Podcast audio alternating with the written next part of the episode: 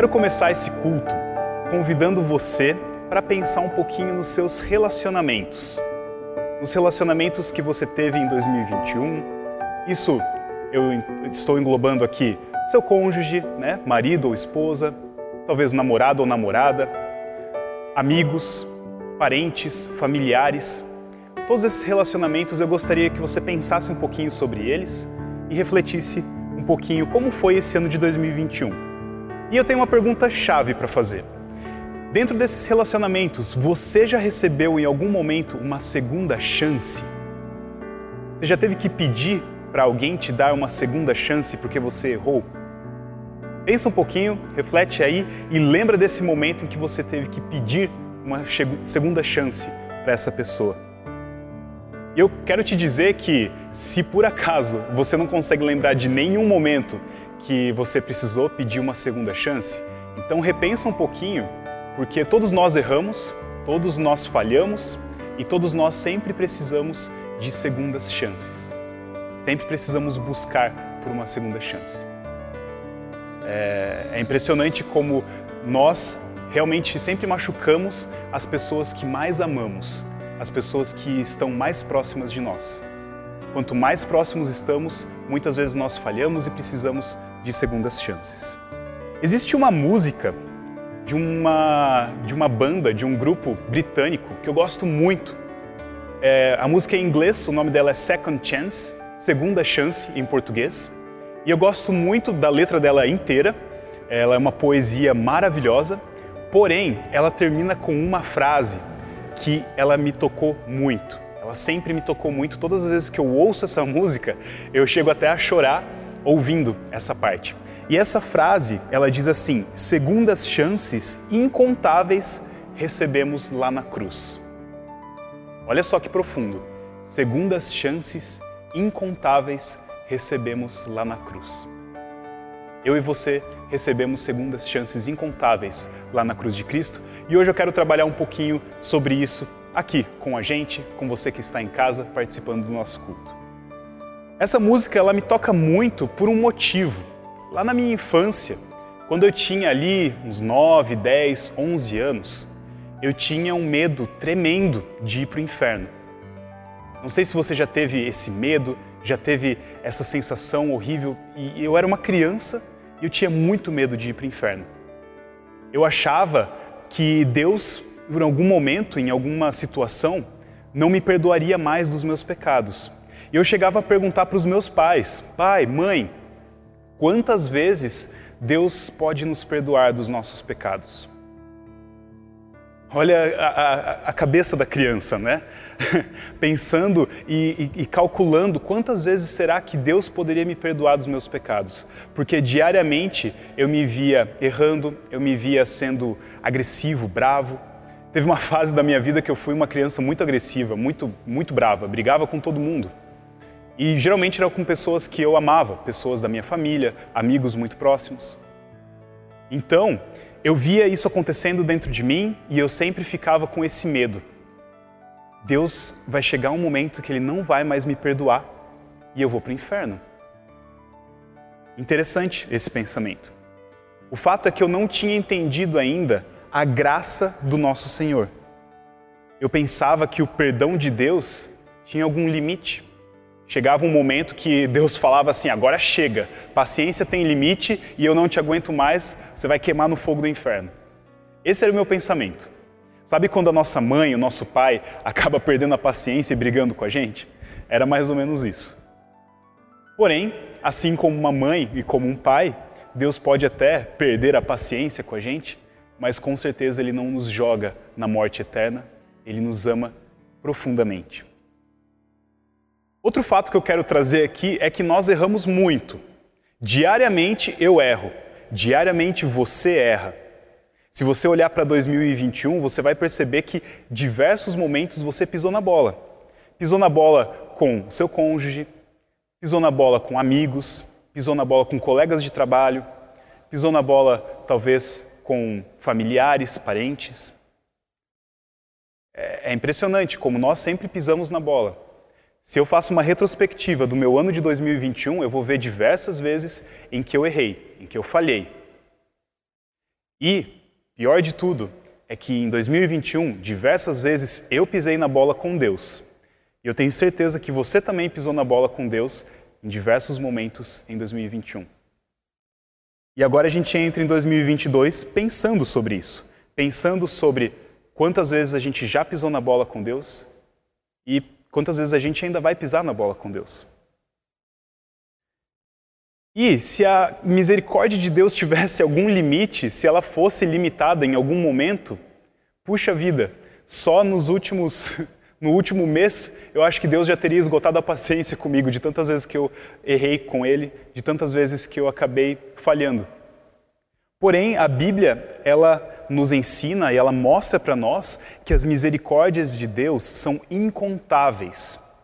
Nós não conseguimos contar, assim como as estrelas no céu, assim como os nossos fios de cabelo, a gente não consegue contar. Da mesma forma, a gente não consegue contar a misericórdia de Deus porque ela não cabe dentro do nosso sistema de pensamento humano, tão matemático, tão limitado. Existe um texto bíblico muito famoso que está lá no livro de Lamentações, capítulo 3, versículos 22 a 23. E eu quero ler para você esse texto bíblico. Ele diz assim: O amor do Senhor não tem fim, suas misericórdias são inesgotáveis. Grande é a sua fidelidade, suas misericórdias se renovam a cada manhã. Eu tenho certeza que você já ouviu em algum momento alguém falar que as misericórdias do Senhor se renovam a cada manhã. E olha que profundo, que incrível isso. As misericórdias do nosso Deus, elas se renovam diariamente. A cada manhã nós cremos que Deus renova as suas misericórdias. E esse texto nos dá essa segurança. Deus não vai chegar num momento em que ele vai deixar de ser misericordioso. Isso faz parte da sua essência. E esse ano que acabou de começar, você pode ter certeza que Deus já renovou a sua misericórdia. Ontem, hoje, amanhã, depois de amanhã e depois, depois, durante os 365 dias desse ano, Deus estará renovando as suas misericórdias e estará nos alcançando com a sua misericórdia. Deus é paciente e Ele sabe que nós estamos num processo de santificação. Eu e você estamos nesse processo de santificação. Nós não somos santos, nós somos pecadores mas Deus ele reconhece que nós fazemos parte desse movimento em que nós estamos sendo cada dia purificados pelo Espírito de Deus. É Deus quem age em nós e nos transforma e vai nos moldando para nos tornarmos cada vez mais parecido com Ele. Ele sabe o nosso limite, Ele sabe a nossa natureza pecadora. E Ele continuará sabendo que nós falharemos durante esse ano. E é incrível que Deus é paciente. Deus ele aguenta. Ele, de novo, sempre nos dá uma segunda chance. E agora eu quero perguntar para você: isso nos dá o direito de nós sermos, uh, sairmos aí fazendo o que nós queremos, o que dá na telha, o que dá vontade? A resposta é não. Não, isso não nos dá o direito, porque isso é coisa de criança mimada. E ninguém gosta de criança mimada. Não é verdade? Se nós, no nosso relacionamento com Deus, agimos de forma como uma criança mimada, gente, não tem condições. Não tem condições da gente seguir a nossa vida como uma criança mimada. Ninguém gosta de criança mimada. Mas Deus quer filhos e filhas obedientes, que reconhecem a cada dia essa necessidade que tem dessa segunda chance e coloca diante de Deus as suas falhas, reconhece todos os seus erros, os seus pecados e busca a esse Deus pelo perdão, busca por essa purificação. Ok, do que, que adianta então eu receber uma segunda chance? Do que, que adianta eu receber esse perdão de Deus todos os dias? Simplesmente pela promessa que eu tenho que, ah, eu vou para a eternidade? Sim, isso é um grande fator. Mas hoje, aqui, se nós recebemos segundas chances, o que, que nós podemos fazer com isso? Tem um texto lá em 2 Pedro 3,9 que diz assim: Na verdade, o Senhor não demora em cumprir a sua promessa, como pensam alguns. Pelo contrário, ele é paciente por causa de vocês, não deseja que ninguém seja destruído, mas que todos se arrependam. Nesse texto, Pedro está explicando para os seus leitores uma coisa muito interessante, de que Deus ele não desistiu de cumprir a promessa, a promessa de que Jesus vai voltar, a promessa de que nós receberemos salvação e a vida eterna. Deus não está fazendo corpo mole para isso, mas ele está sendo paciente em alcançar mais e mais pessoas com o seu amor. Ou seja, cada segunda chance que nós recebemos, que eu recebo, que você recebe, essa segunda chance, ela tem um motivo. O um motivo de que nós podemos levar essa segunda chance também para outras pessoas. Cada segunda chance que nós recebemos pela paciência do nosso Senhor é uma nova chance de mostrarmos o amor do nosso Deus ao nosso próximo. É uma segunda chance de testemunhar sobre o nosso Senhor e levar o Evangelho adiante. Se eu não espalho essa notícia, essa boa notícia, de que nós recebemos uma segunda chance, então eu estou desperdiçando a segunda chance que eu recebo do meu Senhor. Se eu não levar a minha vida para contar para as outras pessoas dessa segunda chance que eu recebo, não adianta eu receber a segunda chance, eu vou estar desperdiçando ela.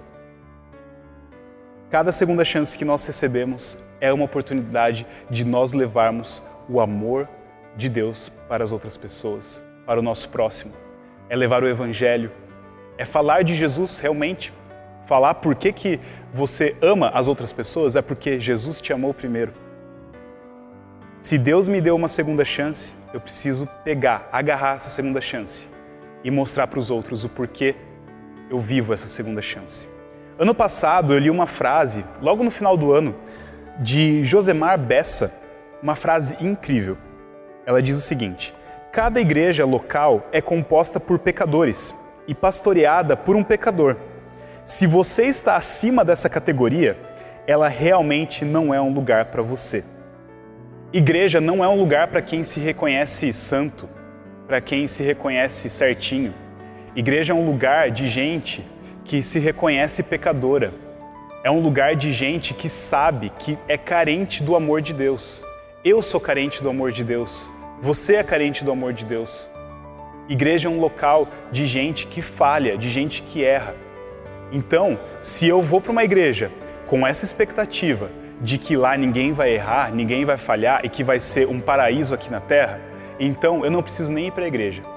Você já faz parte, nós né, já fazemos parte daí de uma casta muito mais evoluída e a gente não precisa de uma igreja. Mas se você, assim como eu, reconhece essa carência do amor de Deus, essa carência por essa segunda chance, então sim, a igreja é o nosso lugar. É o nosso lugar em que a gente pode tropeçar e saber que vai ter um outro irmão que vai nos segurar e puxar pelo braço falar: opa, volta aqui para o caminho de Deus. Igreja é lugar onde irmãos e irmãs se ajudam a estar sempre no caminho de Deus, apesar das suas falhas, apesar dos seus erros. Igreja não é lugar de gente santa. Igreja é lugar de gente que reconhece a necessidade do amor do Senhor. E o meu desejo é que eu, Pedro, e também você que está participando do culto, e que cada um de nós aqui, nós possamos viver com esse pensamento em 2022 e com essa certeza. Eu recebo uma segunda chance de Deus todos os dias. Eu preciso dar uma segunda chance para o meu próximo. E a cada segunda chance que eu recebo, ela é uma oportunidade para eu testemunhar do amor do Senhor para as outras pessoas. Então, leva essas três certezas para esse ano, que eu tenho certeza que o seu ano, o meu ano, nosso ano vai ser totalmente diferente do que foi 2021, 2020 e outros anos passados. E se você concorda com isso que a gente falou, que a gente aprendeu aqui, diga um amém. Amém.